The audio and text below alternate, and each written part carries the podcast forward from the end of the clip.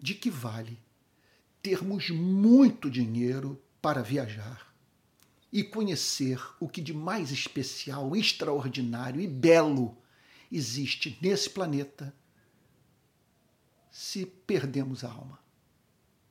Se não temos coração para sentir, se não estamos habilitados a perceber o mistério.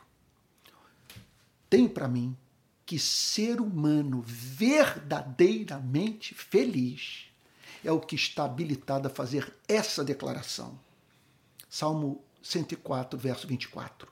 Que variedade, Senhor, nas tuas obras. Fizeste todas elas com sabedoria. A terra está cheia das tuas riquezas. Aqui está o ser humano conseguia ver por trás da beleza da vida a beleza do Criador. Para onde lançava o seu olhar, contemplava a glória de Deus e a manifestação das suas perfeições.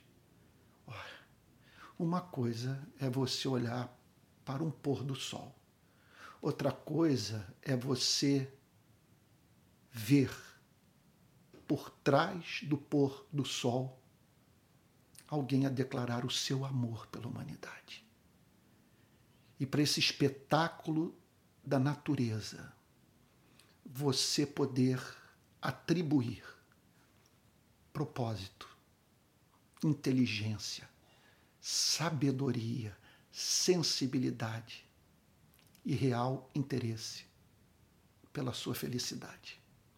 Por isso, não basta correr atrás de grana. Nós precisamos aprender a cultivar o espírito. E quais são os passos para que tenhamos alma para sorver o máximo daquilo que a vida é capaz de nos oferecer? Sobre o que eu estou falando. A vida servir de ponte para o encontro com aquele que mais nos ama. Olha, há três pré-condições para tal, para que não percamos a alma. Em primeiro lugar, nós precisamos crer.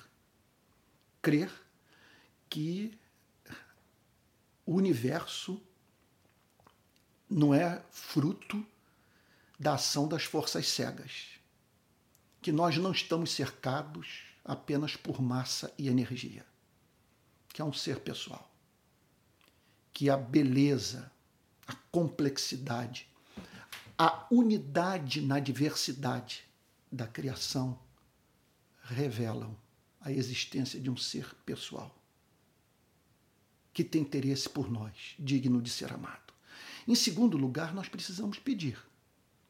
Nós precisamos buscar a Deus, suplicando a Ele que Ele abra os olhos do nosso coração e nos dê a capacidade de sentir a doçura da vida.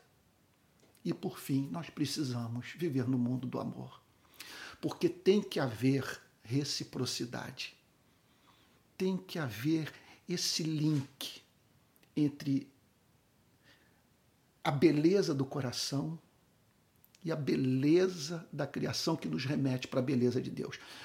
O que eu estou querendo dizer? Olha, talvez a melhor forma de explicar o ponto é contando uma história que eu vivi aqui no meu condomínio.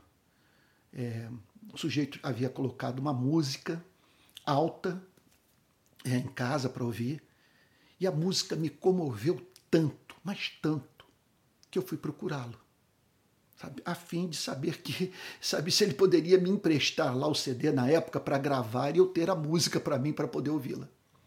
Ao que ele virou-se para mim completamente alucinado, drogado e disse o seguinte: a beleza está no coração daquele que a contempla. Eu falei, meu Deus, esse é o mistério. Para que possamos perceber o belo, nós temos que tê-lo, em alguma medida, no nosso coração. Que Deus lhe dê graça, para que você viva no mundo do amor, pois os limpos de coração, disse Jesus, verão a Deus.